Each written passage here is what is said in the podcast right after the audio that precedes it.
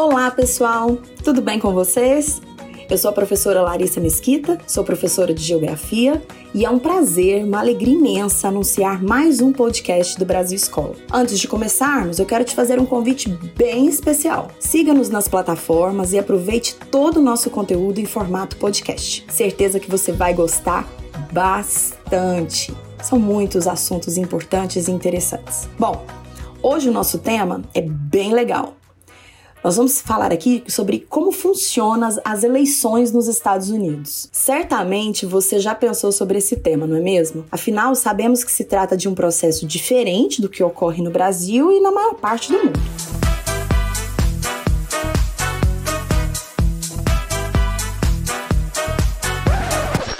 Bem, para que fique mais fácil, nós vamos estabelecer aqui um pequeno comparativo né, do que acontece no Brasil em relação aos Estados Unidos. Aqui no Brasil, o sistema eleitoral é baseado no conceito de eleições diretas. Os eleitores votam diretamente em seus candidatos, certo? Para ser eleitor, o indivíduo precisa ser um cidadão brasileiro e ter mais de 16 anos de idade. E, claro, possuir o título de eleitor, o documento específico para esse fim. Aqui o voto é obrigatório para quem tem entre 18 e 70 anos. E nós elegemos vereadores, prefeitos, deputados estaduais, governadores, deputados federais, senadores e, claro, o presidente da República. Usamos o sistema de voto secreto e esse voto é, é feito né, através do sistema de urnas eletrônicas. A Constituição de 1988 estabeleceu as regras do sistema eleitoral que está em vigência no Brasil. E o que é mais importante, aqui, como na maioria absoluta dos países do mundo,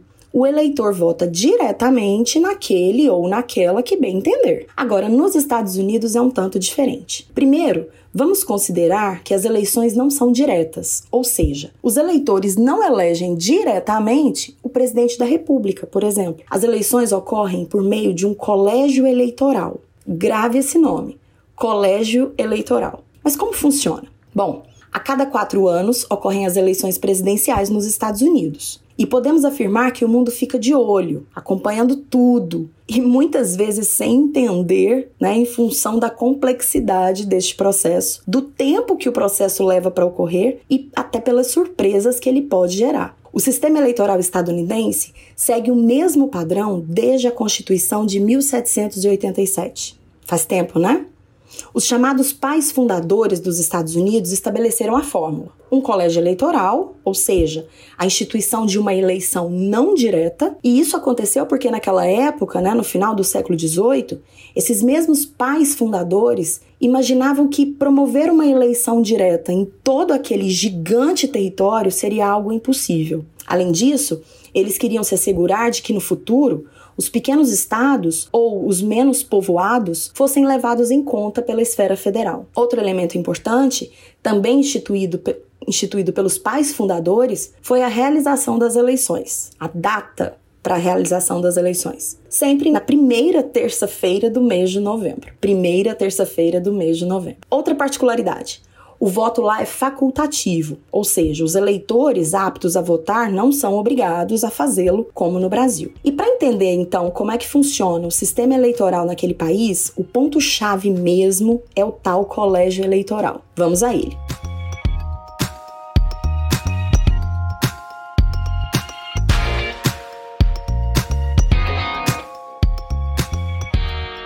Colégio eleitoral é um conjunto de indivíduos que escolhem o presidente do país em todas as eleições. Simples assim. E ele é formado por delegados, também conhecidos como os grandes eleitores.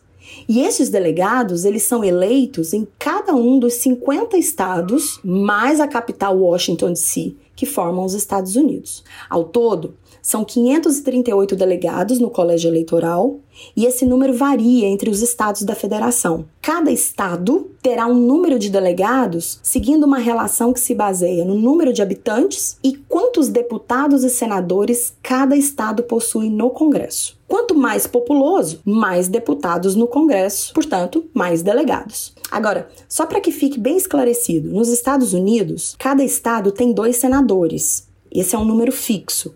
O que varia mesmo é o número de deputados, de acordo com o tamanho da população. Por exemplo, a Califórnia é o estado com maior número de delegados, são 55 ao todo. Porque é o mais populoso, né? O estado do Alasca, por exemplo, Montana, tem apenas três delegados. A capital, Washington DC, não tem representantes no Congresso, mas possuem três delegados que participam do colégio eleitoral. Isso varia muito.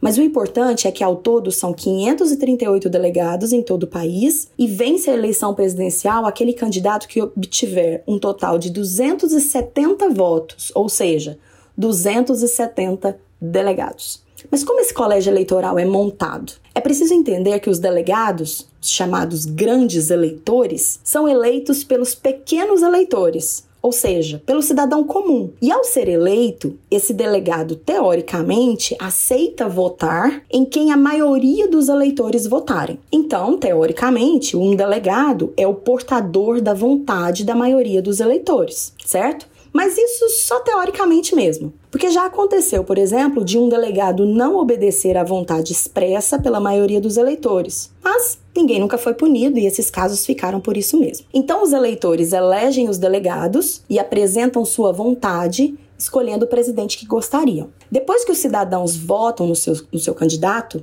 Naquela primeira terça-feira de novembro, dia da eleição, os votos são contabilizados em nível estadual. Em 48 estados e em Washington, a capital, existe um sistema interessante, conhecido como o vencedor leva tudo. O que isso quer dizer? O candidato que obtiver a maioria dos votos populares nesses territórios fica com todos os delegados atribuídos a esses, 48 estados e a capital. É um sistema desproporcional, né? Isso porque, imagine, em um estado em que um candidato A tenha 60% dos votos e o candidato B tenha 40% dos votos, o vencedor, no caso o candidato A, leva todos os votos dos delegados. É o famoso The Winner Takes It All. O vencedor leva tudo. Somente os estados do Maine e Nebraska é que onde os votos dos, delega dos delegados são proporcionais aos, ao número de votos dos cidadãos. Em outras palavras, ter a maioria dos votos populares nos estados mais populosos, ou seja, com mais delegados, é decisivo nas eleições presidenciais dos Estados Unidos. Porque assim, o candidato levará todos os votos dos delegados, elemento que realmente importa nessa eleição indireta. Graças a essa votação indireta e ao sistema de colégio eleitoral, não é incomum que o candidato que tem a maioria dos votos populares perca a eleição. Estranho, não? Pois é. Mas isso já aconteceu. E eu posso citar aqui dois exemplos recentes. Nas eleições do ano, do ano 2000, o candidato do Partido Democrata, Al Gore, teve quase um milhão de votos populares a mais que o candidato George W. Bush, do Partido Republicano. Mas como Bush teve 271 votos do colégio eleitoral, foi eleito. As últimas eleições também tiveram essa marca. Em 2016, Hillary Clinton, oponente de Donald Trump e representante do Partido Democrata, obteve quase 3 milhões de votos a mais que Trump. Mas o colégio eleitoral presenteou Trump com a vitória, que levou os votos dos,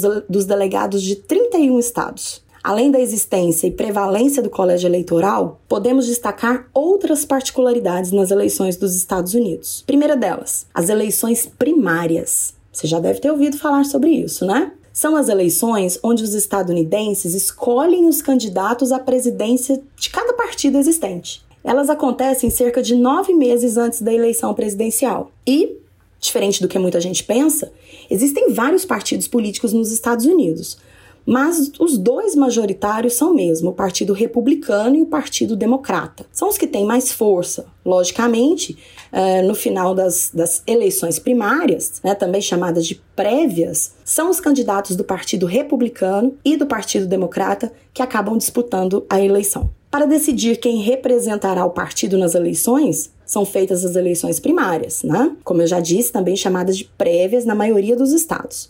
Essas prévias começam bem antes das eleições à presidência e o candidato escolhido é confirmado nas convenções partidárias. O candidato nomeado de cada partido escolhe quem será o seu vice. E esse sistema, que envolve a escolha dos indivíduos que serão candidatos, justifica o elevado envolvimento da sociedade nesse processo, de um modo geral, né?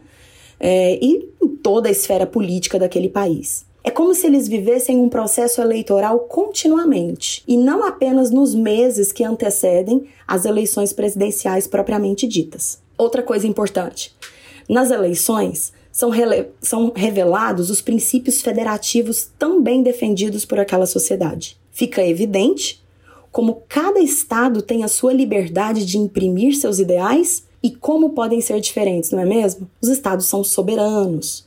É uma marca do sistema político dos Estados Unidos. Também é possível identificar estados que sempre mantêm uma mesma postura política bem estabelecida. Por exemplo, estados como a Califórnia e a própria capital, Washington, são tradicionalmente democratas. Então, o candidato do Partido Democrata normalmente vence nesses estados. Já partido, o Partido Republicano tem a sua base forte, né, formada em estados, por exemplo, como Alabama e o Texas. Isso é bem possível de ser definido lá. Trata-se, portanto, de uma configuração geográfica né, de influência das ideias defendidas pelos dois principais partidos. Os candidatos hoje se preocupam muito com os estados chamados de swing ou swing states, são estados que é, não são tão fiéis assim a um determinado partido, ou seja, onde ora vencem democratas e ora vencem republicanos. Eles podem mudar de ideia. Né? E como é necessário atingir pelo menos 270 delegados no total, esses, esses estados swing são os mais importantes para os candidatos virarem a balança a seu favor. São exemplos de estados swing ou swing states: New Hampshire, Virgínia, Minnesota, Colorado, Nevada, Ohio, Geórgia e Iowa. Segunda curiosidade: além de escolherem o presidente, os governadores, os deputados e senadores, que é totalmente natural, os eleitores dos Estados Unidos também vão às urnas para escolherem, por exemplo, juízes, promotores de justiça, xerifes e uma enormidade de outros cargos públicos. Também é possível que votem sim ou não em diversas questões de interesse público. Ah, outro detalhe: as votações são feitas de diversas formas. Os eleitores podem enviar pelo correio, por exemplo, as suas cédulas, e predomina em todo o país a votação em papel. É interessante percebermos como realmente é um sistema complexo. A votação indireta, inclusive, recebe várias críticas, e hora ou outra, movimentos a favor de mudanças nesse sistema são levantados. Muita gente defende uma reforma no processo eleitoral a fim de ser instituído naquele país o voto direto. Mas olha só, essas eleições indiretas, elas estão estabelecidas na Constituição, né, daquele país. E para alterar esse sistema eleitoral seria necessário uma mudança na Constituição. E isso não é tarefa fácil nos Estados Unidos, porque os princípios constitucionais são quase imutáveis. Por isso, é bom mesmo que saibamos como esse processo ocorre, porque dificilmente ele será modificado. Fiquem ligados, pois em 2020 é anos de eleição, né, eleições presidenciais nos Estados Unidos, e certamente até o anúncio do vencedor, em novembro, nós vamos ouvir falar muito sobre tudo isso. Bom, pessoal, espero que vocês tenham gostado do nosso assunto. E antes de encerrar, eu gostaria de te fazer outros convites. Acesse o Brasil Escola nas redes sociais e o nosso canal no YouTube. Tenho certeza que você vai encontrar muito conteúdo para ajudar nos seus estudos. Beijos e até o próximo podcast. Tchau, tchau.